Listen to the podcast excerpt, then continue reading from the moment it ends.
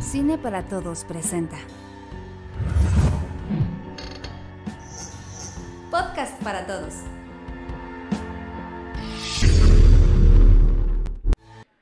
Bienvenidos, bienvenidos a un podcast más de Cine para Todos y en esta ocasión vamos a aplicar una, una técnica que no sé si yo decirle el GIEC o el VIC, pero vamos a hablar un poquito eh, de una película que no vimos a propósito del video del post-cine que subimos a Zoom F7 que les recomiendo mucho eh, que lo vean si no lo han visto. Vamos a aplicar un poco eso.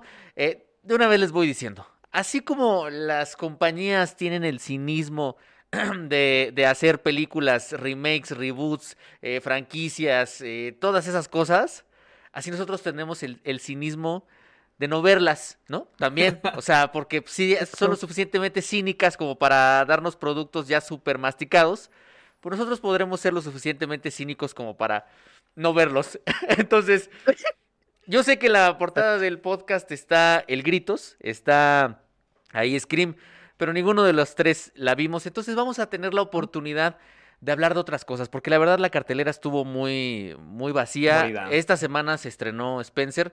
Eh, nosotros hablamos de ella la semana pasada, entonces si quieren uh, ver lo que dijimos sobre Spencer, pues ahí está el podcast de la semana pasada. Le mando un saludo a la gente que nos está escuchando en Apple, a la gente que nos está escuchando en Spotify. Diana, ¿cómo estás? Bienvenida. Eh, bien, bien. Eh, vayan a ver Spencer, dirigida por Sebastián Lelio. Ah, ¿verdad? No, ya, ya. Unas planas, eh, hasta sangre, donde corregí mi error, ¿no? Pero pues vayan a verla. Bueno, no, bueno, no sé. Estamos en esta época donde, otra vez, eh, si no es necesario ir, no vayan. Pero yo estoy bien, yo estoy bien. Tampoco vi Scream porque sí me da miedo, este, pues, contagiarme, porque sí he sabido de casos que se contagian dentro de sus salas, cosa rarísima, porque, pues, según su publicidad, eh, pues no, nadie se puede contagiar, imposible, ¿no? Pero pues dos personas, dos personas se contagiaron ahí y pues eso me hizo como querer no ir al cine por lo menos este mes. Sí, sí, sí, justamente. Bueno, yo, a mí me están, los que están viendo y no están escuchando, seguramente los que están escuchando se oye algo extraño porque traigo esta madre puesta, pero mi hermana le dio COVID la semana pasada y ha estado como con todo esto arrastrándolo. Y el, el, el, destino me alcanzó, el destino me alcanzó y ya empecé yo con a sentirme un poco agotado y a tener como la carraspera. Pero aquí estamos, aquí estamos al pie del cañón para hablar de películas que no hemos visto, como no, con mucho gusto. Eh, Miguel, ¿cómo estás, amigo? Este, bien, amigo, un poco preocupado por ti y también por tu hermana, la verdad espero que, que se mejoren. Este, estamos bien, estamos bien. Y te agradezco mucho el, el, uso del cubrebocas para que no nos este, contagies vía streaming. Muy responsable. no, es que aquí está Leti. No, aquí está Leti. Entiendo, aquí está Leti. Porque la Leti comparte que... este espacio. Entonces... Para quien, quien, quien, se pregunte por qué traigo cubrebocas, no es por mamador, amigos. No, es porque no, no, hay otra persona. Está, hay otras personas, pero, pero quería hacer ese pequeño chiste. Este, y nada, igual estoy como bien, este sacado de onda respecto a que íbamos a hablar de Scream, pero pues ya no, ya no se armó, ¿no? O sea, fui, sí, sí llegué a entrar a la plaza, una placita que está cerca de mi casa. Dije, voy a ver Scream, voy a ver Scream, pero este, empecé a ver este, las estadísticas. Yo trabajo en un lugar donde tengo que atender gente y dije, no, si de por sí ya estoy muy expuesto, no me quiero exponer más. Me compré unas alitas y me las llevé a mi casa, ¿no? Y mejor me quedo con Scary Movie, ¿no? Antes de esta nueva de, de Scream. claro, sí, sí, sí. Me, mil veces nos quedamos con, con Scary Movie. Que ahorita entraremos a lo que, a lo que se estrenó en cartelera. Que en realidad creo que va a ser una oportunidad, repito, para hablar de cosas que vimos en la semana. No sé, Diana ya entró ahí con, con Euforia. Ya eh, por ahí eh, Fanny recomendó en TikTok Yellow Jackets, que es algo que yo también ya les traigo ganas de, de ver. Entonces, hay muchas cosas de las cuales platicar. No platicaremos de stream, de, de stream, ¿eh? Ya, es que estoy... De, de, no platicaremos de stream, ni de scream, ni de... ya no vamos a hablar de nada. No, pero muy, muy interesante, muy, muy interesante. Eh, nada más comenzar con algo. Hicimos este video del, del postcine y en el Discord de Zoom F7 que les recomiendo mucho que, que quienes no estén en ese Discord, por favor alguien por ahí pase el enlace Y no, no, Vic, no soy covidiota, no soy covidiota, Vic. No somos como Vic. tú, Vic, no somos como no somos tú. como tú, nos vamos al pinche gimnasio ahí a embarrar de no sé qué tantas fluidos hay en un no, gimnasio. no vengas con tu superioridad, Vic, por favor. Pero Ah, o, o este, ¿cómo se llama? El macroconcierto de la cerveza indio. Ah, exacto, el exacto, festival. exacto. Ajá, Sí, que no. también fue el, el buen Vico. Sí, Ah, fue. Sí, Vic, Vic, Sí. eh, Vic tiene esa inmunidad eh, de rebaño, dijeran por ahí.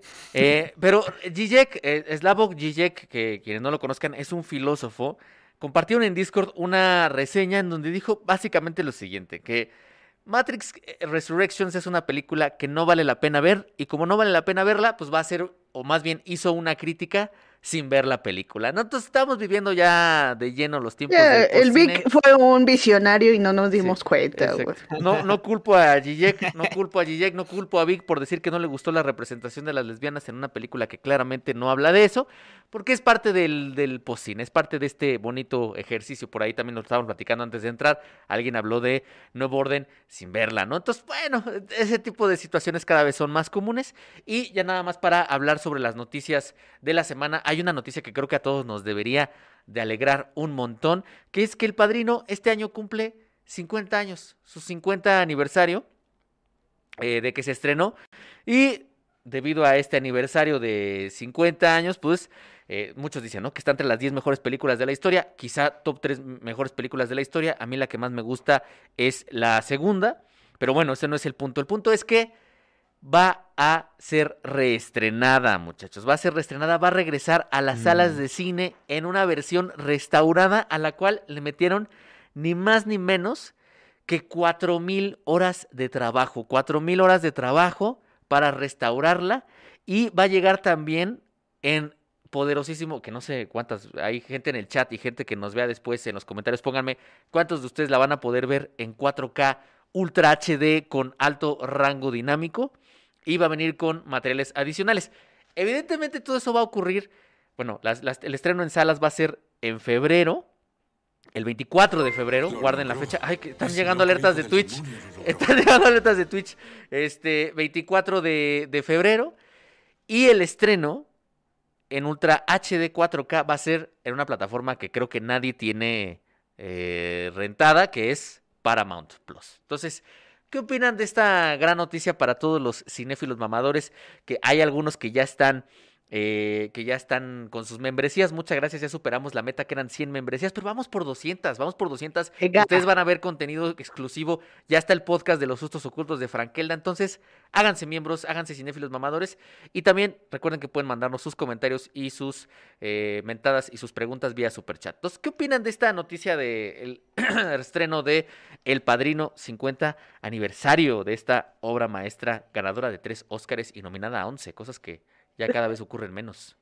Sí, eh, pues yo he querido, yo creo que una de las películas que siempre he querido ver en el cine, si es El Padrino, eh, ver como toda esa textura de color que ocupa Ford Coppola. Y pues nada, creo que está bien chido que hagan eso.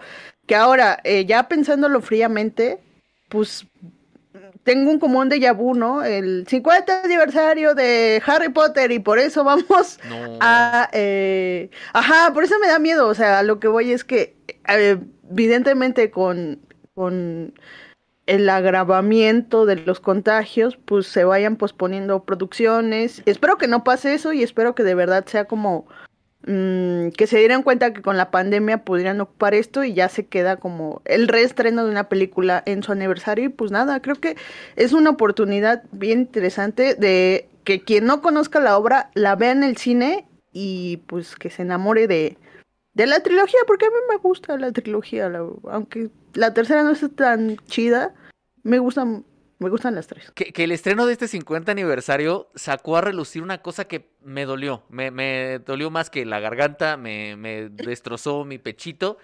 Que le preguntaron a Francis Ford Coppola que qué versión de la tercera entrega se iba a estrenar en las salas.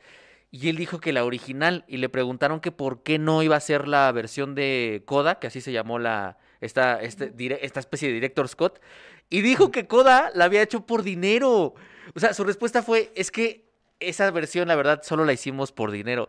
Y fue como de, verga, güey, qué, qué triste, güey, qué triste, pero, pues es verdad, o sea, digo, la familia Coppola tiene mucha, mucha lana, pero para quienes estén interesados en irla a ver al cine. Pero ¿por qué no más? Pero ¿por qué no más? No, ¿por qué exacto. no más? Exacto. Para quienes estén interesados en irla a ver al cine, nada más tengan en consideración que la que se va a estrenar es la tercera parte original. Entonces, ahí está eso. Sí, lo mismo, ¿no? Pero remasterizado. Exacto, exacto. Eh, Miguelón, ¿algo que quieras comentar? No, pues siempre es un buen pretexto para volver a ver este la trilogía del Padrino, ¿no? Y, y la primera creo que pues es un buen es un buen indicio para hasta invitar a, a alguien que, que no la que uno conoce, que uno conozca y no la ha Una visto. Cita en la cineteca. Ajá, para una buena ¿Eso te cita, ¿no? Para así es como para ir de, de mamador y decir, oh, como curiosidad, esta escena se filmó en tal año, ¿no? Y, y que te veas este muy muy intelectual y evidentemente no haya una segunda cita, ¿no? Después. Sí. Pero te viste muy genial en tu mente en ese momento. Sí, completamente. Y, y nada más decirlo, en la versión que sacaron en Blu-ray, eh, que, que tengo yo el box set, había un tema muy interesante que era la restauración justo, que decían que no habían logrado i- eh, igualar eh, la propuesta de color que hizo Gordon Willis en el Full HD. Entonces va a ser muy interesante, eh, si vienen los materiales adicionales, la restauración ahora de la versión 4K, va a ser muy interesante saber si ahora sí se acercaron a esos colores, porque la versión en Blu-ray Hicieron una No, no. exacto en lugar de mandarlas hacia los magenta que es lo que explican en la en la en la parte adicional los materiales adicionales lo mandan hacia los cian hacia los azules entonces Mm. salió una versión ahí muy muy muy interesante de color distinta a la original entonces hay que ver si en esta 4K Ultra HD ya se acercaron ahora sí al color de Pues, Gordon miren, Willis. sí va a estar Porque igual y yo vi la, la que dices, porque, bueno, quién sabe, la verdad, no sé. Tengo, tengo, ahora ya tengo curiosidad sí por ver. sí sí sí va a estar Sí, vamos a ver qué onda. Y pues también a ver cómo llegamos a- con el tema de los contagios también para, para febrero, que al parecer lo más uh, fuerte eh, está empezando apenas. Entonces, eh, cuídense mucho, cuídense mucho que sí está, sí está cabrón. Galita, Galita, Galita, perdón, perdón por los ladridos. Eh, y también otra, otra noticia, una segunda noticia que se dio a conocer esta semana, Movie adquiere The Match Factory. Movie le va a entrar al negocio de comprar productoras y comprar distribuidoras, evidentemente, ¿para qué? Para engrosar su Movie catálogo. Originals. Su catálogo. Exactamente, exactamente. Movie Originals es una productora que está asentada en Alemania y lo que van a hacer es que van a mantener a toda la gente que trabaja en esos equipos, pero lo que quiere hacer Movie es extender, digamos, los alcances de Match Factory a Londres, Nueva York y a Los Ángeles. Y lo que dice su, eh, su, su CEO, que es, perdón, perdón si pronuncio mal el nombre, pero es F, o sea, así, F, E, F, E, ¿no? F. Cacarel, F. Cacarel. F. Cacarel es su fundador y CEO. Y eh, lo que quiere es llevar lo mejor de la cinefilia a todo el mundo. Entonces, A él sí le creo. a él sí le creemos. a él sí le creemos. Pero bueno, ahí está el tema. Acaban de comprar esta productora y distribuidora. Entonces, quieren distribuir más cine y lo que dice Diana, ahora sí el modelo de negocio se está inclinando al streaming. ¿no? Ahora sí estamos viendo una inclinación hacia los originals y hacia los catálogos y todas estas cosas. ¿Qué opinan de esta adquisición que hizo Movie? Yo creo ah, que pues es parte de lo que ya se estaba viendo, ¿no? Y un poco de lo que se augura es que las salas van a ser como más exclusivas, ¿no? Para ciertos cine eventos. Y por lo mismo, eh, pues ya se prepara eh, el otro cine que ha sido como muy rezagado, ¿no? El cine eh, que normalmente distribuyen plataformas como Movie y que se hace por productoras como The Match Factory, ¿no? En ese sentido, creo que es una alianza inteligente. Am, espero que sí consiga buenos alcances, ¿no? Y que de alguna forma este público de nicho se sienta cómodo, tal vez eh, no disfrutando sus películas en pantalla grande, aunque pues tengo entendido, Movie no va, este, no, no, no, no se está saliendo eh, de la jugada de las pantallas este, grandes, ¿no? No. O sea, también ahí tiene eh, sus planes para hacer a- aquí en la Ciudad de México un, un cine. Entonces, pues vamos a ver cómo se va armando todo este asunto. Sin embargo, sí, efectivamente, pues para allá, pues para allá ya estamos, ¿no? O sea, ya estamos este, con los primeros pasitos, ya varios, este, tenemos más de una plataforma de streaming y nos estamos más bien como debatiendo, más allá de si ir al cine o no, en si contrato esta o si pruebo un mes de esta y luego un mes de otra y cosas así, ¿no? Entonces, pues va a ser interesante cómo, cómo se va acomodando y ojalá pues le vaya bien a Movie porque eh, de alguna forma creo que suscripciones tiene, pero mucho tiempo en, de vistas no, no, Es como que lo que más carece y es lo que están buscando tener más este agarre ahí. Sí, que lo platicábamos, ¿no? La economía del tiempo, saber cuánto tiempo los, los espectadores se quedan en tu plataforma. Por ahí hay, hay algunas películas que, si bien son, y lo pongo muy entre, entre comillas, como de arte, sí son también del conocimiento de mucha gente. Entonces, también creo que están comprando cosas que, que puedan acercar al público a, la plataforma. Y nada más decirlo que, que The Match Factory, bueno, pues ha producido y ha distribuido las películas del conocidísimo, afamado, conocido por las masas. Los fans de Marvel son fans de Marvel y de Apichatpong Veracetakul. Entonces, más o menos. más o menos. ¿Quién no lo conoce? Ese tipo de cine es el cine que hace The Match Factory, ¿no? Pichatpong, Veracetakul, Christian Petzold y todos estos cineastas. Christian Petzold. Todo el mundo ¿Quién lo conoce? Amate Escalante también. Amate Escalante Amate también anda por ahí. Sí, sí, sí. Sí, Qué sí, chido. ha hecho. ¿Qué opinas, Diana, de esto de, de, de Movie? Yo amo a Movie. Al igual que HBO, yo a un lado de mi corazoncito ahí está Movie. Eh, Y pues nada, qué, qué chido que se estén preocupando por llevar este cine a... Y que compita, porque también se vale. O sea, sí, puedes tener la eh, opción de Netflix, pero pues también creo que se vale que tengas como opción movie. O sea, y que cada vez gente eh, diga, se acerque a ella si quieres por Almodóvar, ¿no? Que sería lo más pop y de ahí te sigas al catálogo y veas cosas bien interesantes. eh. Pues nada, a mí me emociona. Y sí, como dice Miguel, creo que ya es una estrategia, bueno, todo lo que está pasando es ya lo que vemos diciendo, que las que el, el cine, eh, digamos que casi no se va a ver, o independiente, se va a ir a streaming porque pues, no va a encontrar salida en otro lado más que en las eh, plataformas. Ahora lo que viene que creo que ya creo que ya esta palabra se ha usado demasiado, que es eh, la guerra del streaming.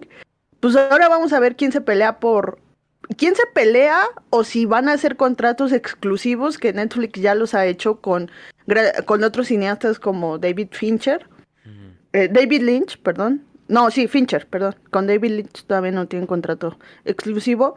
Eh, o si van a dejar que los cineastas este, estén de una plataforma u otra, porque eso también sería bueno para ellos, porque tienen, pues pueden sacar su película en movie, pero pueden sacar otra película en Netflix, o sea, yéndose de un lado para otro y donde tengan más oportunidades de ser vistos y conocidos. Que luego se convierte eso en buscar la oportunidad, ¿no? Buscar quién les dé chance, ¿no? Como lo decía Scorsese.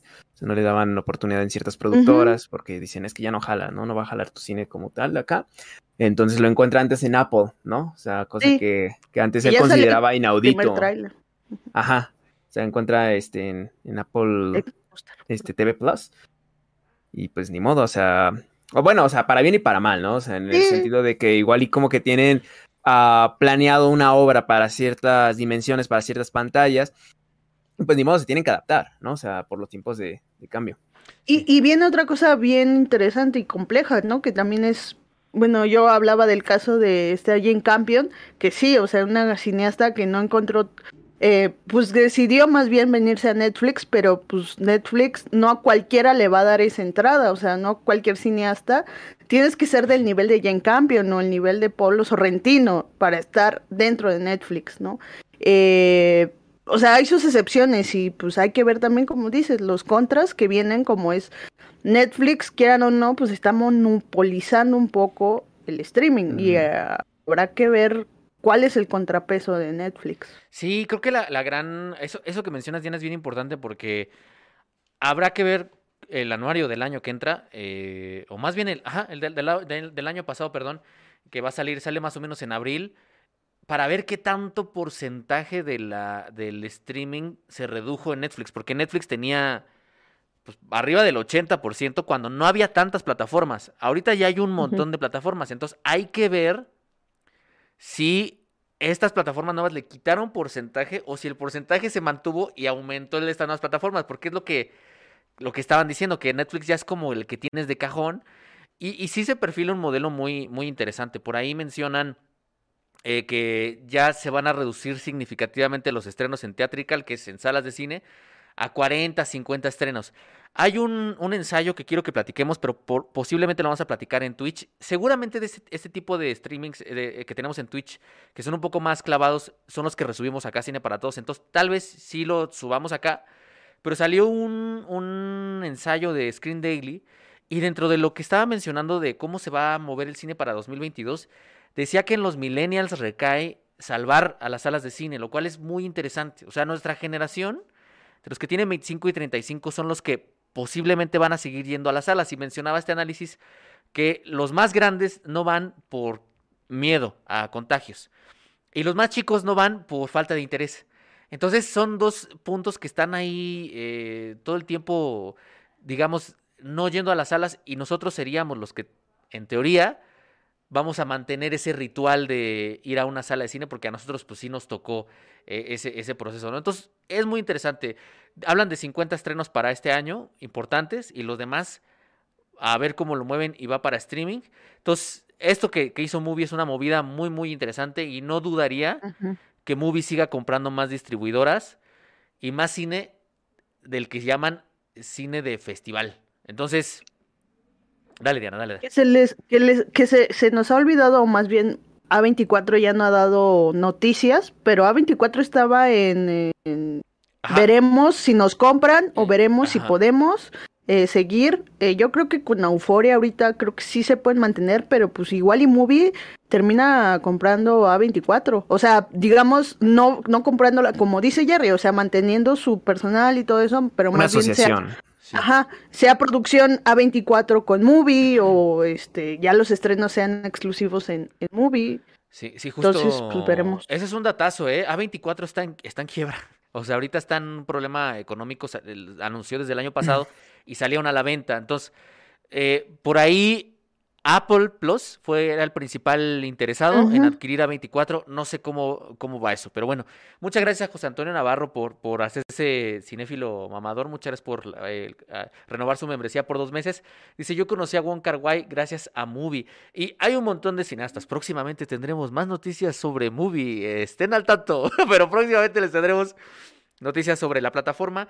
Pero sí, es, es una plataforma muy, muy importante. Y bueno, ahora sí, eh, recuerden que pueden dejarnos comentarios, preguntas vía superchat o con la membresía de la cinefilia mamadora. Los estrenos de la semana, nos adelantamos una semana con Spencer, una película dirigida por el notable Sebastián cineasta Le- chileno No, Sebastián. Lelio. No, no, no, no, no. Pablo No. Larraín. Pablo Larraín se Sí. estrena este fin de semana. Vayan a ver porque le fue. Bueno, no la vayan a ver porque ya no sé, yo estoy enfermo y. Por eso les digo. No, vean a donde puedan y como puedan y cuando quieran y donde quieran y como sea. Spencer, eh, la última noche, que lo único así como super plus que tiene es que sale el niño de Jojo Rabbit. La última vida de Simón, eh, que no sé, por el póster, vamos a criticar películas desde el póster, parece película cristiana. Morir de amor, eh, protagonizada por Eduardo España y Mariana Guerrero. Y Venga. el Gritos, Scream, otro pinche remake. Bueno, no remake, soft reboot. Este, no, llámale Es como continuación, no sé. Otra película, este, desde el este güey, ¿no? Que no es. Del de- universo Sí, salido sí, es, de. sí es Scream. continuación, sí es continuación. Que no es de Scary. Movie. No la fuimos a ver. Yo no puedo, o sea, bueno, no puedo, no puedo salir de mi casa. eh, no debo salir de mi casa. En 10 días no. Este, entonces no la fui a ver. Diana y Miguel tampoco la fueron a ver. Entonces vamos a ocupar esta bonita sección de en cartelera para hablar de otras cosas que vimos en la semana y que valdría la pena recomendar. Entonces, vamos, a, Ok. vamos a adelantar esta sección de recomendaciones y que prácticamente sea de puras recomendaciones esta sección. Entonces, Diana, por favor, vas, date, eh, aprovecha, es tu momento para decir, yo les recomiendo que vean lo que quieran. No, no veía, no, es cierto, Es amigos. momento, es tu Yo momento. recomiendo que vean. eh, a ver, vi eh, La hija oscura porque Ay, tenía bastante tiempo queriéndola ver y no había podido. Y pues dije, a ver, pues sería una buena oportunidad. Eh, esta es la ópera prima de Maggie, Maggie, ¿eh? Maggie Gi- Gyllenhaal, que es la hermana de este señor, eh, que ustedes la recordarán porque ustedes son fans de Nolan en El Caballero Oscuro. este, en el papel de Rachel. Ha hecho más cosas. Yo, la verdad, no he seguido tanto su carrera, pero déjenme decirles que como cineasta creo que sí tiene un futuro muy prometedor. ¿De qué va la cinta? Bueno, eh, para empezar, el tema de la cinta creo que es sobre la maternidad y sobre cómo nosotros, bueno, cómo las personas eh, ven la maternidad, o sea, como siempre tenemos en mente que la maternidad es como todo amor, como no, nos lo venden en las campañas publicitarias, ¿no? Que la mamá, el amor de mamá, el famoso, la famosa frase de galletas, algo. Eh, y pues acá no, acá es un retrato creo que sí muy sobrio sobre, sobre la maternidad, sobre el qué significa ser mamá y qué significa tener pues deseos, ser mujer, ser humana. Y pues nada, eh, la protagonizan Olivia Colman y Dakota Johnson. ¿Qué es lo que me gustó de la película primero? Como, como directora, eh, ella, creo que aquí es un melodrama, pero no recurre a la salida fácil, o sea, no es cursi y no es una feel good movie, o sea, de que, ay, sufro, pero al final aprendo la lección de la vida que es ser feliz, ¿no? Eh, creo que aquí es muy sobria porque creo que, y creo que el tono es el correcto, porque creo que si, si se hubiera ido a, la cursilería, sí, sí nos estaría entregando un Spencer que para mí creo que es su mayor defecto, eso, la cursilería, que se, se le pasó de tueste. Aquí no, aquí creo que está bien controlada la dirección, el tono y por supuesto las actuaciones. ¿Qué más? Em, pues nada, creo que creo que está bien padre.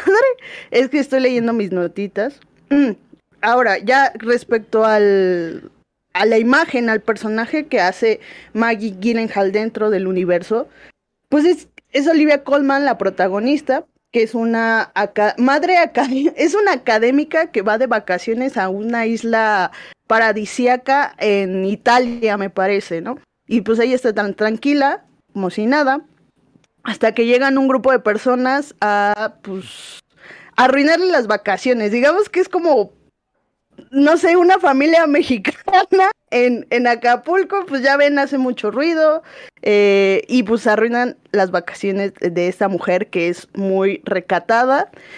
Y eh, dentro de toda esa bolita que llega a vacacionar, hay dos personas. Es que es Dakota, el personaje de Dakota Johnson con su hija eh, pequeña, la cual pues a Olivia Colman le trae recuerdos del pasado con el con, con los que ella todavía vive, o sea, con remordimientos de, de cuando ella era madre de dos niñas pequeñas y entonces así empieza la película.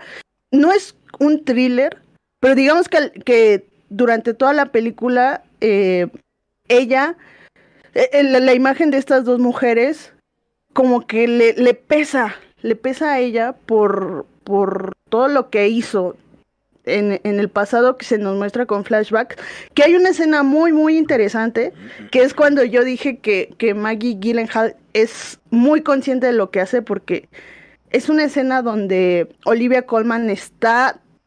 Eh, acaban de, acaba de ver a la, a la hija de Dakota Johnson y ella está fuera de control. Este, parece que está intentando reprimir un recuerdo y de repente en la pantalla se nos muestra un par de fotogramas de una niña pequeña. O sea, es, eso para mí es de una directora que sabe cuáles son las posibilidades del cine. O sea, el hecho de que a través del cine se nos, se nos muestre un recuerdo, así como, no sé si a ustedes les ha pasado que no quieren recordar algo, no quieren recordar algo y de repente su mente les juega eh, una mala jugada eh, y, recuerdan un par de fotogramas. Y eso, para mí, eso es una gran dirección. Eh, además de que las actuaciones de Olivia Colman con Dakota Johnson, en especial hay un par de escenas, están muy bien dirigidas. Creo que el hecho de que sea actriz ella, sí les, sí ayuda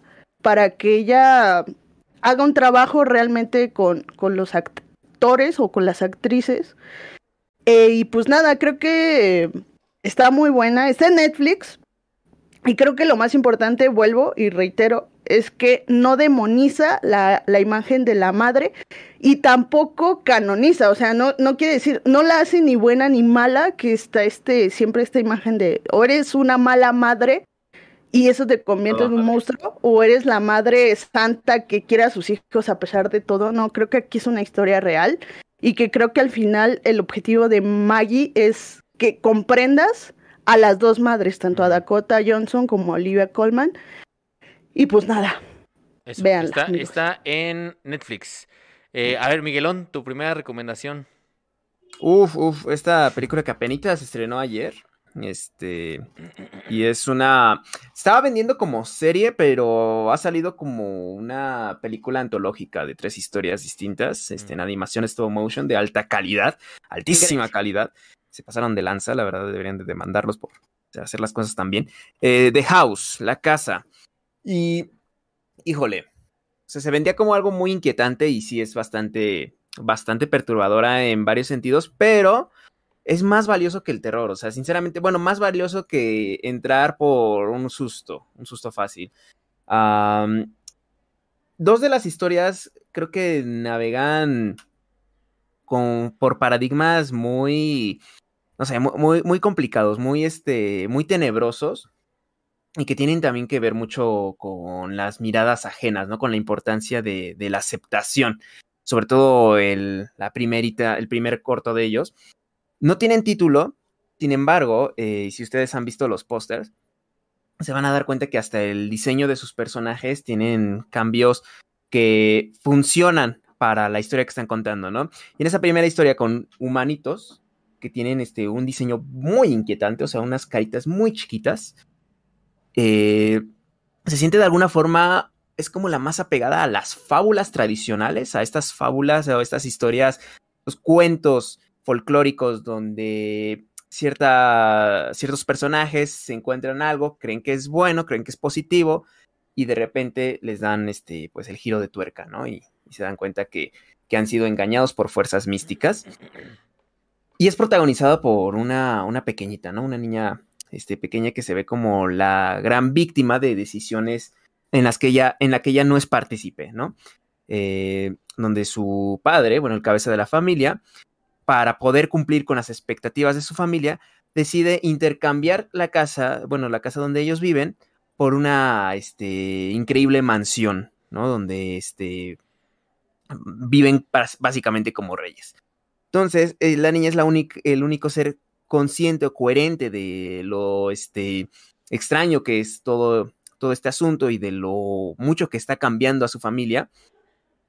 Y de alguna manera este, nos va, a partir de los ojos de ella, metiendo en ese terror, ¿no? O sea, en, en, mm. un terror donde la vemos a ella completamente desprotegida, donde ella la vemos este, tomando de alguna forma un rol que no este, que no tenía por qué tomar, ¿no? O sea, el de cuidadora de alguna manera. Y aún así, eh, jamás mm, minimiza a este personaje infantil, ¿no? O sea, de hecho, creo que creo, que lo termina de hacer bastante bien su, chamba como para que nos sintamos totalmente identificados con la, con la situación. Y bueno, ya ustedes verán cómo es el, el desarrollo, pero sinceramente me, me, pareció como una entrada muy fuerte, ¿no? O sea, creo que la primera entrada es, es muy, muy, este, es, es muy pesada. Pero ya cuando tenemos la segunda historia, ¿no? Que igual no tiene título, pero es con roedores. Mm. No sé, ya se transforma en comedia oscura, eh, ya rozando lo maniático, ¿no? Y, eh, rozando casi casi lo macabro. Eh, y es como la más, ¿cómo decirlo? La más fársica, la más paródica de los tiempos actuales, quizá, en donde un sujeto este, se ha empeñado todo el tiempo en colocar este su, bueno, una rata, un señor rata, en colocar este, toda su vida y alma en la venta de una casa, Entonces por ahí va a tener este, diferentes problemas que de alguna forma nos va a dar urticaria, ¿no? Nos va a transmitir la urticaria que él este, de alguna forma está viviendo emocionalmente. Y la tercera película es con una chica, es la más hippie de todas, de hecho es como que la que desentona de alguna manera con el resto de los cortos, pero de alguna forma es como un cierre muy, muy dulce, ¿no? Es como una forma de decir, bueno, ya vivimos como lo más ansioso bueno, estuvimos este, expuestos a la ansiedad pura, ahora nos vamos como a una onda mucho más espiritual. Y es esta una morrilla que también está hasta cierto punto obsesionada con una casa, con arreglarla, pero las situaciones en las que eh, se encuentra el mundo de este lugar la obligan a plantearse sus sueños, ¿no? Eh, y en ese sentido, pues va a conocer a un grupo de, bueno, un, hippie en particular que vivirá muy alto y le va a enseñar este, ciertas, ciertas formas de ver la vida de, que ella nunca había contemplado, ¿no? En ese sentido, a mí la tercera no, no, no me encantó mucho, sobre todo por esta parte, la sentí demasiado hippie, ¿no? Muy, muy condescendiente en ese sentido. Sin embargo, las tres este, historias giran en torno a las obsesiones, ¿no? A las obsesiones con, con las casas, con, con, los hogares. Y en cada una de ellas la, la casa no es la misma per se, aunque sí tiene como conexiones bastante interesantes. Sin embargo, las tres eh, casas juegan un papel sumamente importante, ¿no? Son como de alguna forma personajes impotentes o hasta personajes hiperfrágiles, ¿no? Entonces siempre está como esa eh, esos dos extremos ahí desbalanceándose a, cada rato.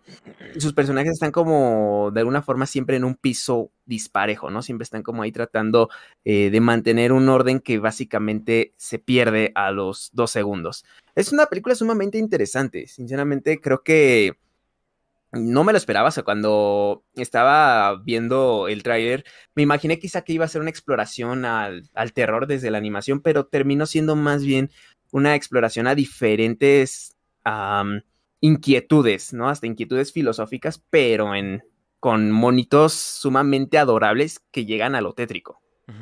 Completamente, que hay una cosa que siempre que se habla de, hogares, y le agradezco a Andrés Osvaldo por hacerse cinefilo mamador, por hacerse miembro, muchas, muchas, muchísimas gracias.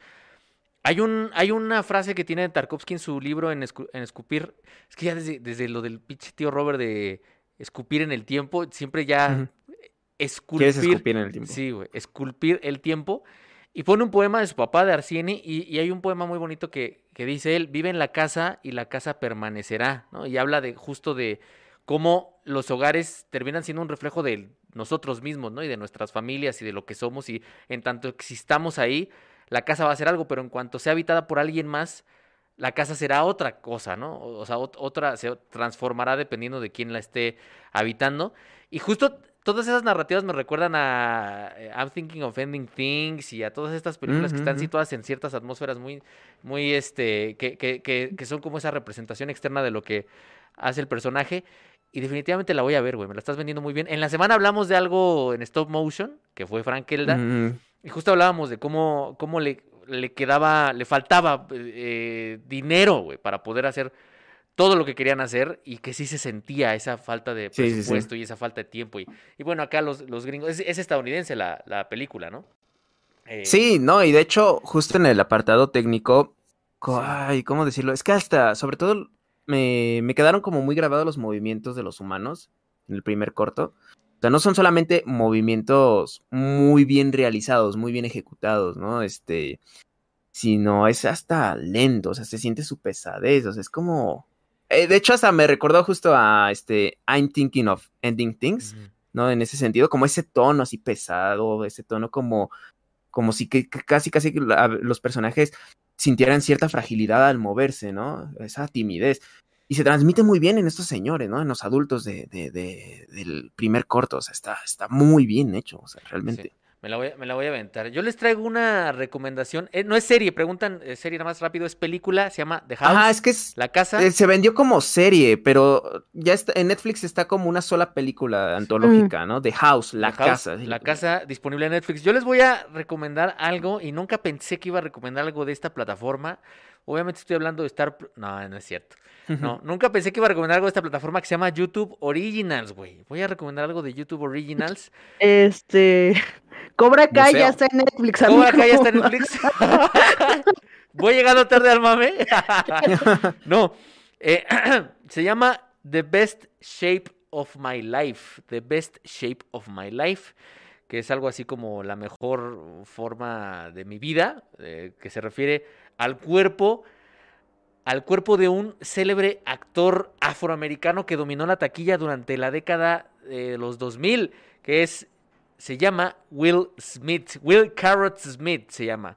Entonces, The Best Shape of My Life es una serie de seis episodios que está disponible de forma gratuita en el canal de Will Smith. Lo primero es que de verdad ya sorprende mucho el nivel de producción que tienen los gringos para canales de YouTube. En la semana, esto se los platicamos.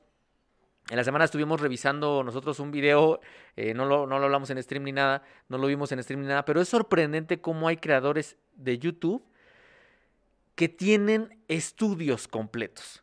En la semana salió un estudio de Forbes. O sea, estudios de, Sí, sí, sí, no, o sea, estudios, estudios. Ahorita les voy a dar la palabra porque me parece muy interesante. Decía en... Muchas gracias, Milke. Ahorita leemos los superchats. Muchas, muchas gracias. Ahorita lo, platicamos.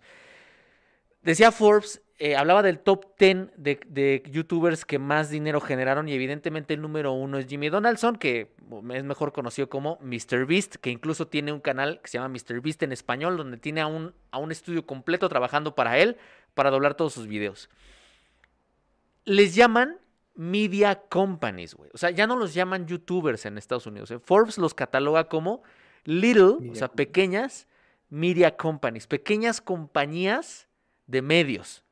Y entonces estábamos en la semana platicando y veíamos un video de Marques Brownlee, que es un creador de, de videos de tecnología. Y Marques Brownlee tiene en su estudio como 10 cámaras red, ¿no? Que cada cámara red está arriba de 3, 4 millones de dólares, de, sí, de, pesos, perdón.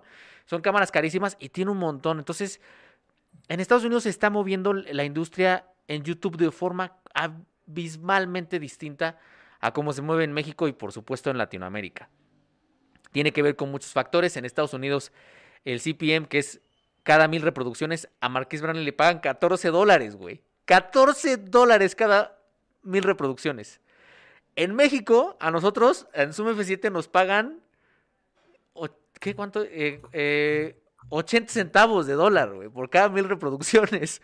Eso tiene que ver con los patrocinadores y con las empresas que están ahí invirtiendo en, comerciales y demás. O sea, pero la diferencia es abismal.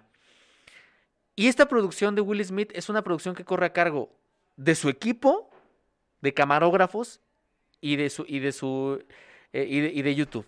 ¿Qué es lo interesante?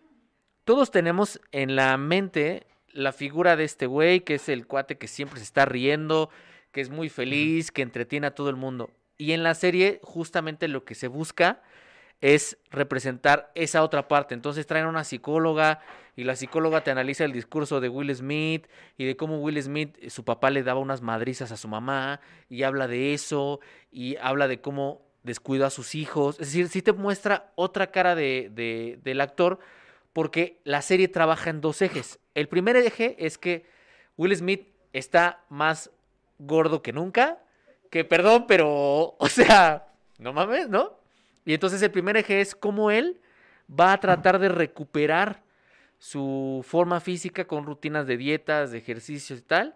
Y el segundo eje narrativo es que a la par va a intentar escribir su autobiografía. Entonces, esta, esa, esas dos vías es la parte psicológica que va dada por la autobiografía y la parte física que va dada por esa transformación. Y vamos viendo en cada episodio, semana por semana, cómo va escribiendo ciertos capítulos muy delicados, como su relación con sus hermanos, su relación con sus hijos, su relación con su padre, su relación con su madre, y cómo está peleando por bajar al mismo tiempo de peso.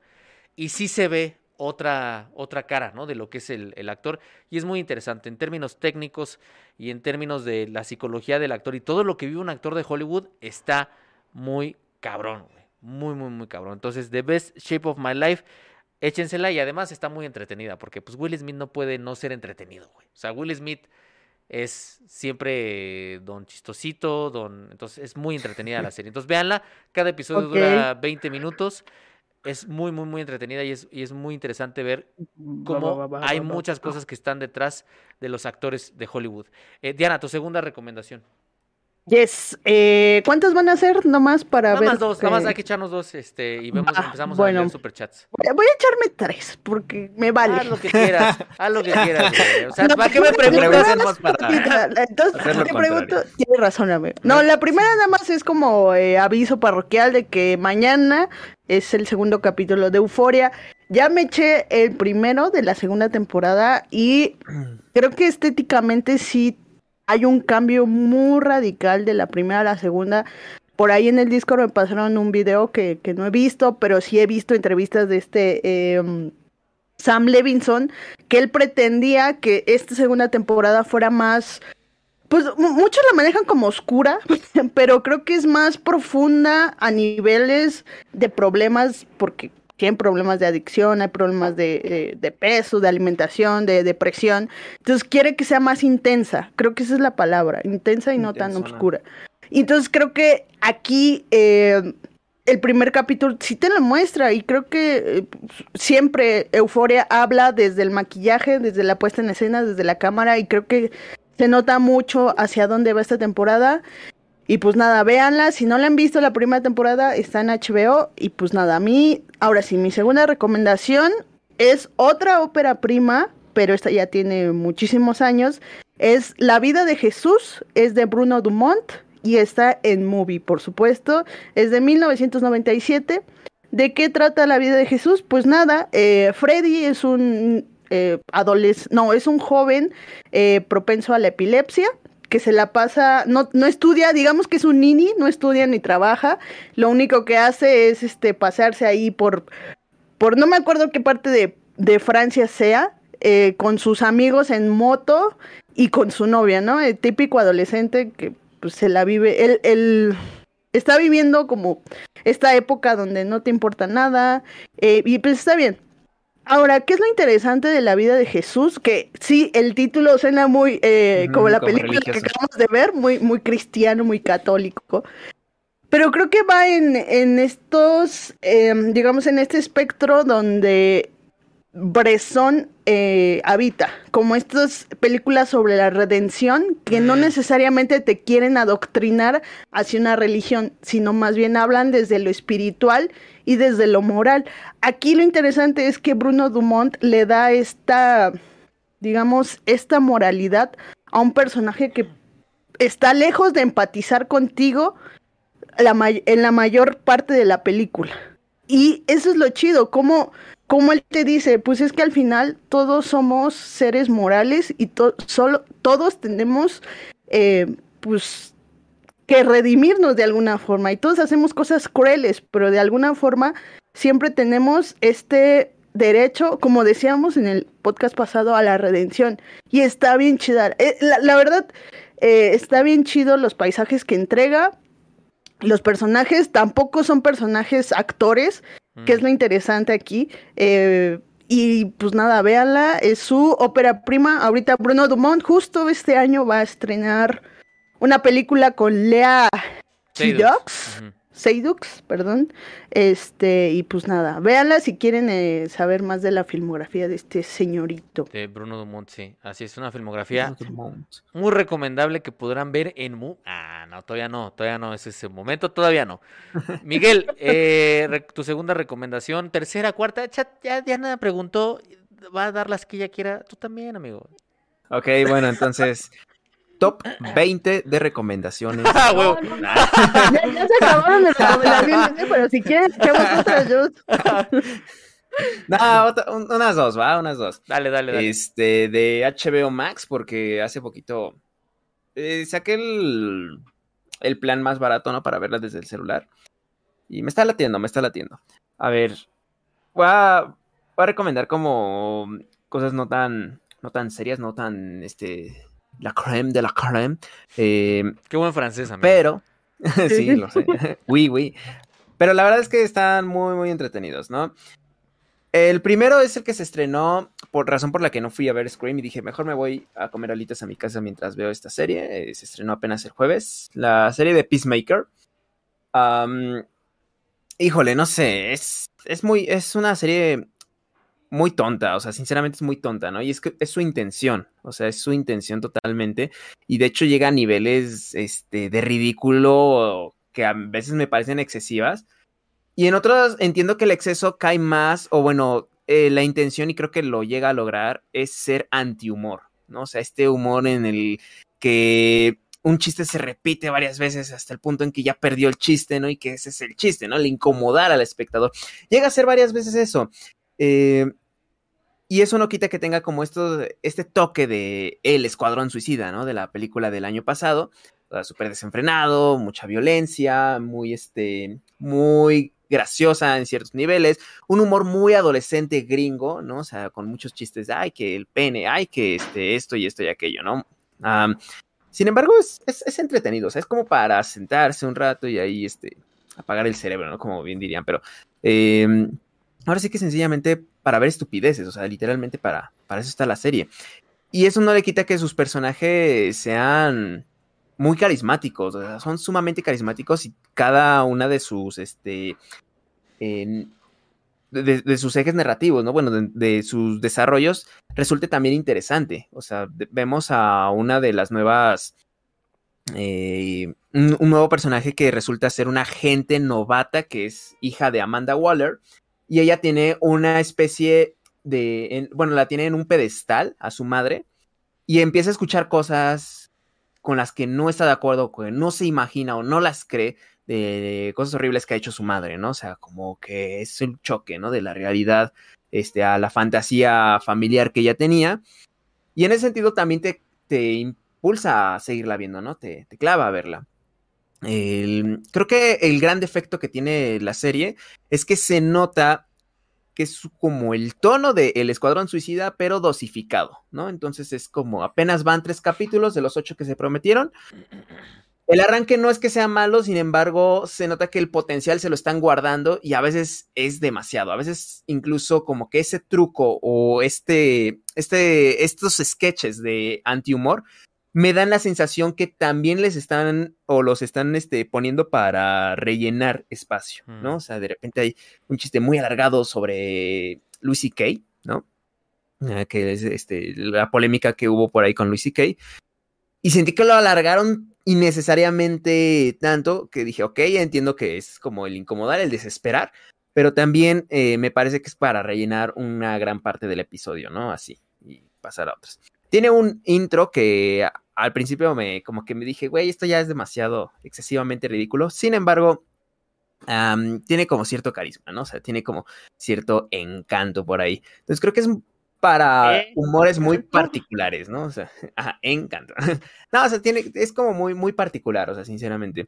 Y de alguna forma es un respiro a las series, pienso yo, de Marvel, ¿no? O sea, creo que sí es, al menos agradezco que haya encontrado un tono muy distinto al de Guardianes de la Galaxia, ¿no? O sea, que se siga aferrando a, este tono que armó en el Escuadrón Suicida, este James Gunn, y que siga por ese camino, lo, agradezco y de alguna manera me recuerda hasta cierto punto a la serie de Harley Quinn, ¿no? O sea, creo que, bueno, la, animada. Así es.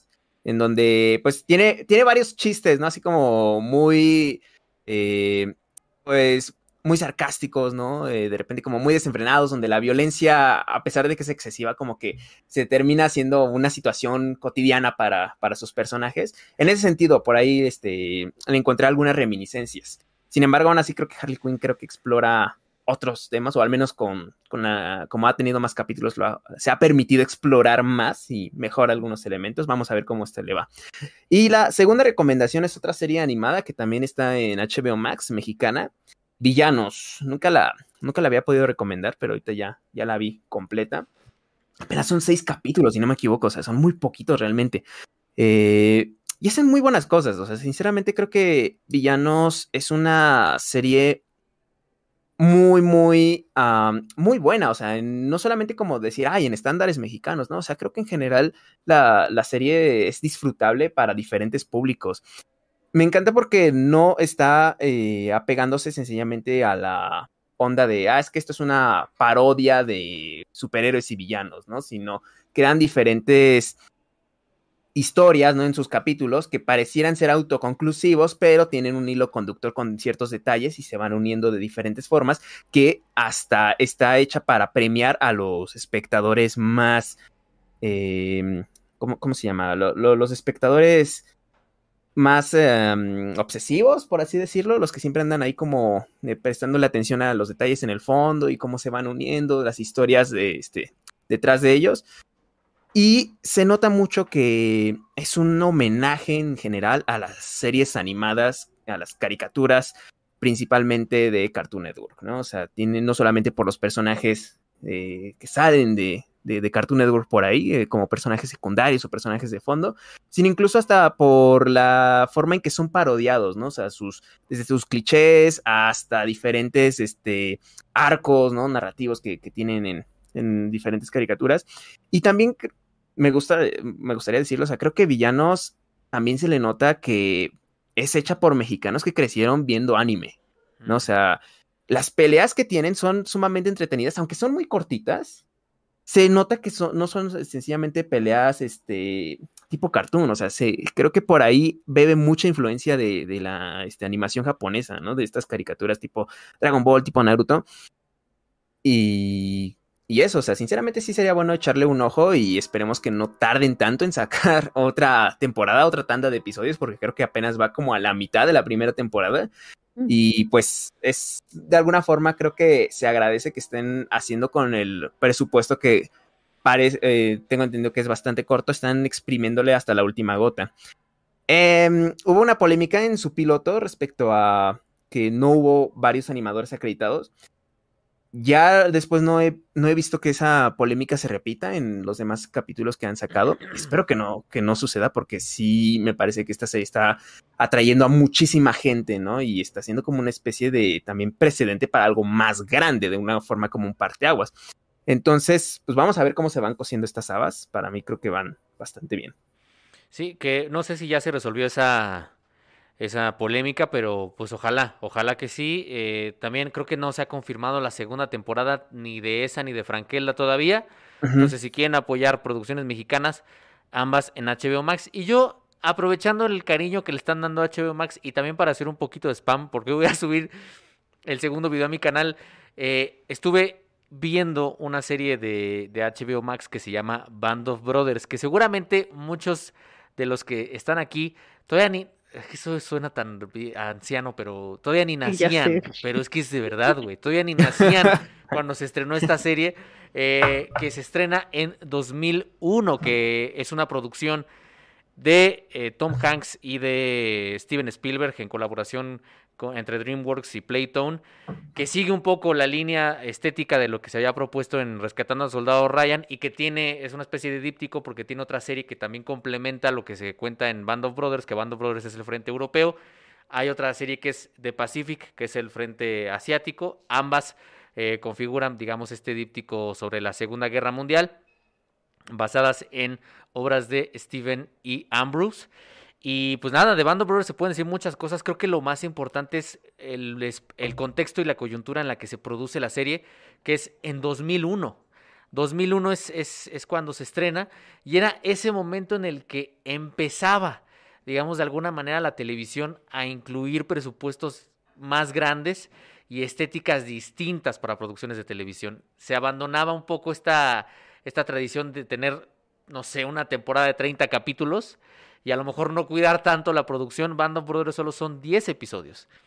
No sé cuál fue el presupuesto, pero seguramente fue un presupuesto muy alto. No sé si emulaba al de, al de eh, Game of Thrones, pero en este caso sí, creo que es, creo que es una serie que nos, nos deja esta, esta lección ¿no? de cómo es un espacio y un momento muy específico de la televisión. Eh, en donde ya se empezaba a producir más, ya se empezaba a cambiar la estética, ya empezaba a haber esta experimentación que tiene John Favreau, por ejemplo, en The Mandalorian, en donde ya este, experimentan con un director distinto cada episodio, ¿no? Un, director distinto para cada episodio, coordinados todos por un showrunner con un director de fotografía distinto para cada episodio y aún así mantener una cohesión estética y les digo que pongan especial atención en el quinto episodio, que es el que está dirigido por Tom Hanks. Tom Hanks muy buen director, ¿eh? Gran, gran, eh, gran película, gran, gran episodio, gran, gran dirección. Y por ahí me decían en Twitter que había dirigido una película de comedia que no era tan buena. Sí, pero la dirigió seis años antes de Band of Brothers. Entonces, creo que sí hubo un aprendizaje y una madurez con respecto a lo que hizo en, en el episodio quinto, que es el de Crossroads. Y eso sí, eso sí, tiene un tema en el episodio nueve, que es el episodio que se llama ¿Por qué peleamos? Que es súper patriotero, que es este episodio donde llegan a los campos de concentración hay un tema ahí que sí está medio, medio patriotero y ya saben que los gringos son eh, los salvadores Gringos. de la humanidad. Gringos. Exactamente, son los salvadores de la humanidad. Y ese episodio sí, ah, pero fuera de ese episodio los demás son una gozada, muy bien dirigidos, muy bien fotografiados, muy bien actuados y por primera vez vimos ahí muchos rostros de gente que 10, 15 años después adquiriría mucha relevancia. Está ahí Tom Hardy, está Michael Fassbender, está James McAvoy, está Jimmy Fallon. Jimmy Fallon actúa en Band of Brothers. Hay muchos por ahí que, que bueno, est- estaban haciendo sus pininos y que se ven súper morros y que ya después harían cosas muy cabronas. Entonces, échense, échense Band of Brothers. Y pues nada, vámonos con los superchats, que sí hay superchats. Muchas, muchas gracias Super a toda la gente. Todavía están a tiempo de ponernos sus preguntas o comentarios vía superchats. Vámonos a la cortinilla.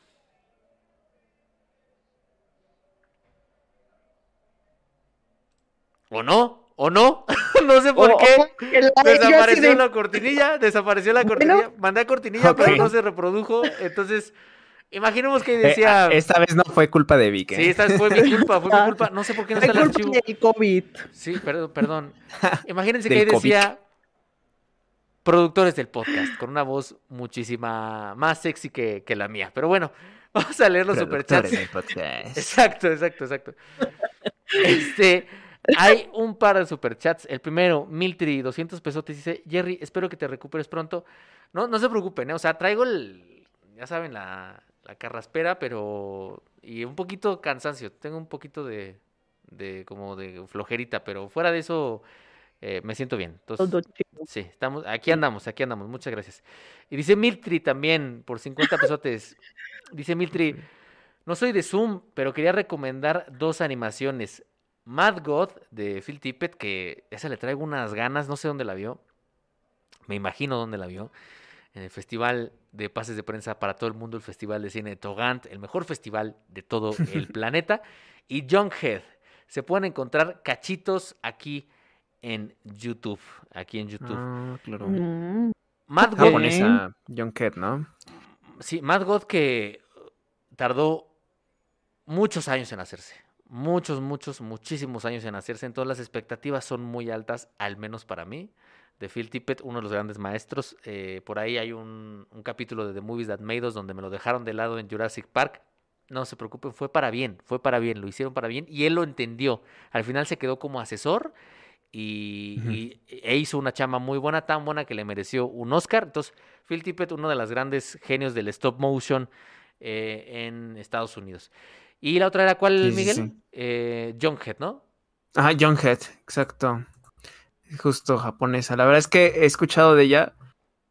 eh, y sí he visto como pequeños trailers, pero no, no, no, no la he, no la he podido ver. Ahí, es- está esa y una película china que tuvo una polémica dentro de su país, pero aún así le empezó a ir muy bien. Que, que no recuerdo. A ver, déjame la busco, pero sigue hablando de, de John Head. No, es que de Junkhead, yo, yo te pasé el micrófono porque yo no sé absolutamente Yo no nada sé ni de Pero bueno, eh, Ajá. es en lo, en lo que ya, ya, ya tienes la información. Ah, bueno, aquí, aquí este. aquí tengo. No, es que este. Híjole, es también en este lado del stop motion. O sea, también es stop motion y también está como muy roto. O sea, ahora sí que estamos. Este año va a ser como el año del stop motion, ¿eh? Desde este precedente que tuvimos con. Con los sustos ocultos de Frankelda, ¿no? O sea, creo que se está viniendo con todo el stop motion. Está de la casa. Y bueno, John Head. Este. No God. sé, creo que. Ajá, Mad God. Hay. Es que el, el- lo, como que el- lo que más me conflictó es que todas esas películas llegan aquí, pero por puro Togant, ¿no? Y a veces hasta para encontrar subtítulos es toda una, una odisea, ¿no? Entonces, probablemente, mm, si alguien tiene los subtítulos en español de, de John Head, por favor que nos lo haga saber Y, en el Discord de, de Zoom, porque sí. va a estar muy, muy perro. Yo creo que encontrarlos en español, muy probablemente solo va a estar en inglés. Y spoiler, así va a ser ya, yo creo que por mucho tiempo. Eh, piensen en el caso de The Green Knight. The Green Knight, pues ya ni se estrenó. The Green Knight la traía Diamond Films. Y ya no se estrenó, ya no tuvo estreno en salas, va directamente a plataforma. Diana, si no mal recuerdo, de Green Knight va para, para Amazon. Amazon, ajá, va para Amazon, entonces, Changos. pues F, quién sabe cómo estuvo ahí el contrato con Diamond Films, eh, la distribución, pero era Diamond o Corazón, pero uno de esos dos, pero ya no, ya no, Pero- es que ya no salió, o sea, ya no, Sí. ya no tuvo estreno en, en, en salas, pero bueno, eso. al- al- Mira, Sukita Pam mandó este. Ah, muchas gracias. Suquita. Dice, cuídense mucho, chicos. Aquí les mando para el té de limón con miel para Jerry. Muchas gracias. Muchas, muchas, muchísimas gracias. Quiero ver el doc de Cholitas. ¿Ustedes qué opinan de ese? Eh, saludos. De Chol- Eh, a ver, d- danme. Del 2019. un Aquí ya la, la busqué. Ja. Ah, 2019. de Jaime Murciego y Pablo Iraburu. a Híjole. la- No, la verdad es que si no me decías, no me, no me enteraba, mi amigo. Por dos. eh, La vida de cinco mujeres indígenas que, con sus vestimentas tradicionales como la pollera, una falda plisada, lograron ascender los 6.962 metros del Aconcagua, la más Uf, alta qué- de América y la mayor hazaña del grupo. Órale, suena muy cabrón, ¿eh? Su-. Suena algo, de, suena al- algo que me gusta, que me va a gustar ver. Eh, la, la onda es ¿dónde la podemos ver? O sea, esa es la, la pregunta. Por lo que veo está en Cinépolis Click. Ah, ¿sí? Eh, Ajá. Ah. Entonces, eh, buscar, buscar por ahí. Y, pre- y, y también muchas gracias, Azuquita. De verdad, muchas, muchas gracias. Ahorita me voy a echar sí un tecito o algo ah, para lo de la garganta. arigatos. Y dice Matías, en Apple TV Plus se va a estrenar la tercera parte de Band of Brothers y de Pacific, Master of the Earth, producida por Spielberg y Tom Hanks. Apúntenme, apúntenme ahí. Eh, seguramente la voy a ver. Ah, no la voy a ver en Apple TV Plus, la voy a ver en el En Festival otros Sonora. lados. Obviamente ya es demasiado dinero Sí, güey. gastado en Apple TV. Sí, ya no, ya. Oye, ya no qué raro que esté en HBO, ¿no? Para las primera, la primera temporada al menos. Es que ahí va el tema. Es Cuando fue- Spielberg se agarró despotricando contra Netflix, era porque había firmado un contrato de exclusividad con Apple TV Plus. Entonces, tiene sentido que salga directamente ahí, ¿no? Qué locura, qué locura, Sí. mi amigo. Pero bueno, eh, muchas, muchas gracias a toda la gente que apoyó vía Superchat, a quienes se hicieron miembros por ahí. De los miembros nos preguntaron que si sabíamos algo del myfrenchfilmfestival.com. Eh, la verdad es que, pues no, es que no nos invitan a muchas cosas y nos enteramos por ustedes. Es que creo que ese es gratis. Creo que es gratis. Ajá, sí, sí. Yo en algún punto de la vida yo lo eh, estuve checando ahorita, ¿no? Porque pues la vida, amigos, no me deja tiempo para verla, pero le voy a echar un ojo y les traigo la próxima semana recomendaciones. Jalo, jalo, jalo, jalo, jalo. Ahí, ahí está. Sí, hay que también ver de estos festivales, ¿no? Que la neta, que no solo son de Togant, que también nos acercan de forma gratuita. También luego Corea, este, eh, manda Viene el Japanese Film eh, Fest que, de- por parte de Japón. que me Sí. invitaron a la conferencia de A mí también, Oh. a mí también me invitaron, pero. Ah, pues los invitaron a todos. Pero no podré ir, eh, entonces creo que No, es- también virtual. es virtual, amigo, Sí. es, vir- es Sí, virtual. entonces, este, hay, hay mucho que comentar. La próxima semana creo que tenemos mejores estrenos. Es que esta semana sí estaba de verdad muy muerta. La próxima, ahora sí, Benedetta, ahora sí, del Paul. ¡Cochinos! Ahora, no. Ahora sí van a tener que sacar este, el paso de la no. muerte. Muchas Ah, gracias. Pensé que ibas a decir otra cosa. No. Muchas gracias a Emanuel. Dice, hola chicos, ¿cómo se la pasaron en estas fiestas? Bien, bastante bien. Y dicen, ¿qué opinan de Cobra Kai? Son mi grupo favorito de cinéfilos. Muchas gracias, los te quiero Ah, mucho. Gracias, Emanuel. No, a mí ya me quitaron la, la ca- el carnet, me lo quitaron el- la semana pasada. eh, Tengo que, que volver a hacer eh, mis pininos. Cobra Kai, híjole, Never no he visto la primera, por, la, la más reciente temporada, porque Mm. sí me terminó decepcionando un poco la temporada anterior. eh, Sí mermó la, neta, calidad. Sí, la calidad sí como que de guion, de todo, eh, sí se fue para abajo. La, la primera es una gozada. No he visto esta y pues nada. Sí, yo eh, me, me aventé la primera temporada y maratoneé la segunda temporada con mi mamá porque mi mamá es súper, súper fan de, de Karate Kid de Cobra Kai. Y algo que notaba es que la primera justo empezaba bien interesante, bien bonita, muchos recuerdos, tenía sentido la nostalgia, tenían sentido la- las referencias porque te tenía que contextualizar los personajes muy interesantes. La segunda temporada ya se volvía esto de hay que traer a estos personajes para que se acuerden y, y se volvía más este festival de la nostalgia. Y si bien la disfruté, porque es lo que es, o sea, Cobra Kai es lo que es, o sea, uno va sí, sí. para ver los madrazos y los dramas amorosos y juveniles y estas... Le perdí el interés. Dicen que la tercera y la cuarta mejoran un montón, o sea, que como un poco el tope es la segunda, entonces Yo no les voy a mentir, yo sí la voy a ver. O sea, sí la voy a ver, sobre todo porque tanto mamá como yo somos fans de, de Karate Kid. Y este. Y entonces. La voy a ver, en cuanto la termine de ver, les paso acá los, los comentarios, pero sí, a mí Cobra Kai sí me gusta mucho. Y pregunta también a Suquita, Cholitas la vi en la sala virtual de la Cineteca también, Mm. está en sala virtual. Anotada. Entonces Ah, sí, perfecto. sí, anotadísima. Ahora sí, y ya nos regañó aquí Octavio, que ese festival es gratis. Perdón, Octavio, No, es que les dije, les dije sí lo que era dijo Diana, pero nos llega tanta información que de verdad, este, Ujú. A veces, este, no la podemos, no la podemos cubrir toda.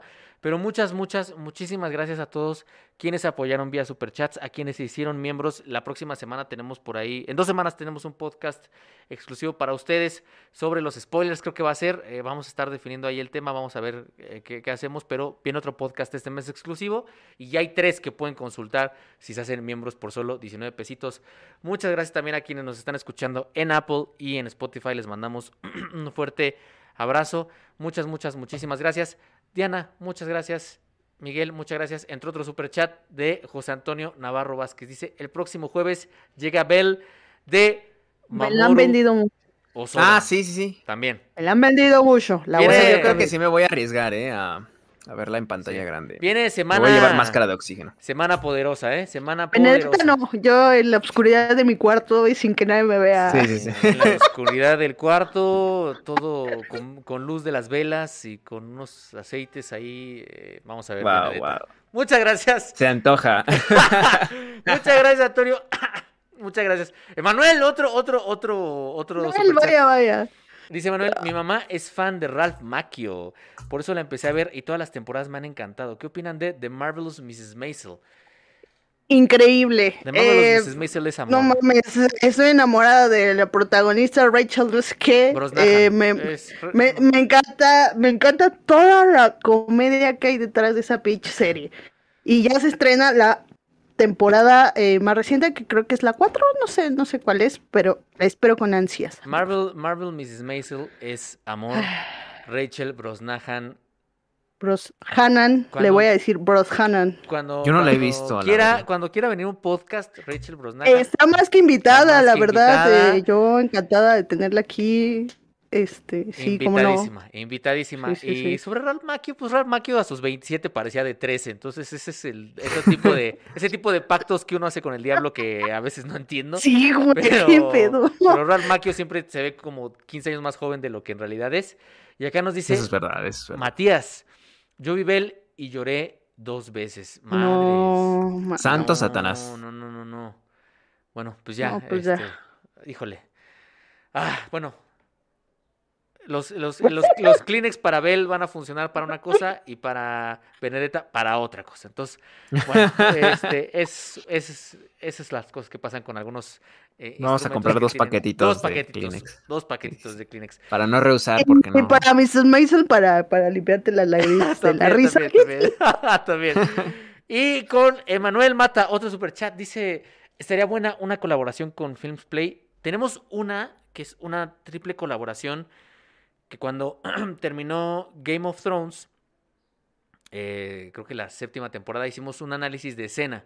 Entonces hay un análisis de escena de Films Play, un análisis de escena de My Coffee Time y un análisis de escena de Zoom F7. Entonces, eh, es- esa es, esa es la, la cuestión. Y también está en el maratón cinéfilo de este año. Y estuvo si en el primer episodio del Maratón Cinéfilo de este año, en el grupo A, para que lo puedan consultar. Ese ya está subido aquí en Cine para Todos. Muchas gracias, Emanuel. Muchas, muchas, muchas, muchísimas gracias. Y acá dice Mao Ramírez. Hola chicos, ¿cómo están? ¿Qué tal recibieron la nueva temporada de Shingeki no Kyojin? ¡Ah, Dios mío! No le he visto. ¿Ya, ¿Ya le viste? No, Y es- eh, es que- aquí tú pregúntale a Jerry, porque él es el fan. Sí, No, es que más bien quiero esperarme. para- ¿La soltaron de, de un trancazo o ese episodio? No, no, no, ese episodio por semanal? episodio. Miren, a mí Ah, no, pues no, me voy a esperar. Yo soy un- una persona muy ansiosa, güey, muy ansiosa. Entonces yo prefiero, me, me decía Fanny, en la semana puse que no era fan de las series y Fanny, que Fanny no está más que para hacerla de, de pedo, o sea, nunca se aparece por ningún lado, más que para hacerme la de pedo. Y entonces me, me dijo, Saludos a Fanny. saludos fan, saludos fan. No Ni le lo- creas, Ni lo va a Fanny. ver, güey, porque Fanny nos ve, pero... No le Déjala en paz. Le- Yo puse en Twitter que no era tan fan de las series por, precisamente porque a mí me genera mucha ansiedad tenerme que esperar una semana para ver qué va a pasar. O un año, ¿no? O para, un año, para-. Y entonces hagan de cuenta que Fanny me empezó a incriminar en WhatsApp, pero, pero te gustó Ted Lasso, pero te gustó no sé qué, pero, y yo, pero Fanny, eso no significa que sea fan, o sea, las, me espero a que termine. Entonces, aunque, aunque vi un spoiler de en qué termina eh, Shingeki, No. Eh, no pues que sé. ya sale su manga. Sí, ya salió, ya acabó el manga, ya, o sea. Ajá, pues ya. Entonces ya acabó. Tienen que Entonces, spoilear. entonces ya medio me spoileé. Me quiero esperar a que salgan más capítulos. Y además, tanto mi novia como yo, Caro, como yo somos muy fans, entonces la queremos ver. Ah, qué cursi, güey. La queremos ver juntos. Que también esa es la forma en la que voy a Ah. responder la siguiente pregunta. La queremos ver juntos, entonces nos estamos esperando. Ahorita no la he visto a ella por esta chingadera, entonces me voy a esperar una semana para verla. Entonces, ya saben, todas estas cosas. Y eso tiene que ver con lo que pregunta Sara. ¿Ya vieron el documental de Get Back de los Beatles? Caro es súper, súper, súper fan de los Beatles, güey. Pero cada capítulo dura dos horas, güey. Dos horas y cachito. Entonces son como nueve horas de Get Back y no lo hemos podido ver. Entonces, Obradín, también me voy a, me voy a esperar a ver este Get Back con ella y que podamos Ok. hacerlo. Entonces, no he visto Get Back. ¿Ustedes ya vieron Get Back de Gran Peter Jackson? No, no, eh, apenas me robé una cuenta de Netflix, de Disney, Disney, Disney perdón, de Disney, este, asalté ahí en la calle y me dieron una cuenta. Este, pero Dame tu dices cuenta que de duran dos- Plus. dame tu cuenta, maldito asqueroso, es cierto. Ese, eh, sí la quiero ver, pero no tanto por los videos, porque obviamente sí me gusta, pero más quiero verlo más por el, el trabajo detrás de, que hizo Peter Jackson. O sea, creo que como documentalista o como, eh, digamos, eh, no sé, el que busca el footage y lo que hace con el footage, creo que Peter Jackson es muy bueno. Eh, ¿Cómo se llama su, su documental? El de They shall Nunca... not grow old, que es buenísimo. O sea, el, el trabajo es de restauración que hizo en They Shall Not Grow Old Sí, no tiene madre, tiene es madre. buenísimo también. O sea, y, y también el... Todo el, el discurso detrás de eso, pues. Y por eso Mm. quiero ver Get Back para ver qué es lo que hace. Pero pues no he tenido tanto tiempo, amigos. Yo, yo se los Está juro cabrón, que voy a hacer todo lo que, todas las recomendaciones que me dan, el festival, Cholitas, eh, Get Back, más Benedetta eh, y Bell, las voy a ver. esta semana. Sí, sí, sí, que Sí. también estuve leyendo algunos artículos y se habla de un trabajo de restauración tanto sonoro como visual en Get Back. no. Brutal, güey, Wow. brutal. Entonces yo Sí, sí, también, sí. yo también la quiero ver, de verdad, eh, que sí, también ya. no. Eh, muchas, muchas gracias a Michelle, Michelle Hernández No. Cisneros, que nos dice, vayan consiguiendo psicólogo para el final de Shingeki. Pues data los amo. Muchas Está gracias. muy. Michelle. A ver, Jerry, tú que ya viste medio spoiler, así. ¿Sí está, sí está así o.? Yo o no no? me voy a decir, güey, que vi un pájaro, güey. Vi un pájaro, Wow. no es albur, Vaya.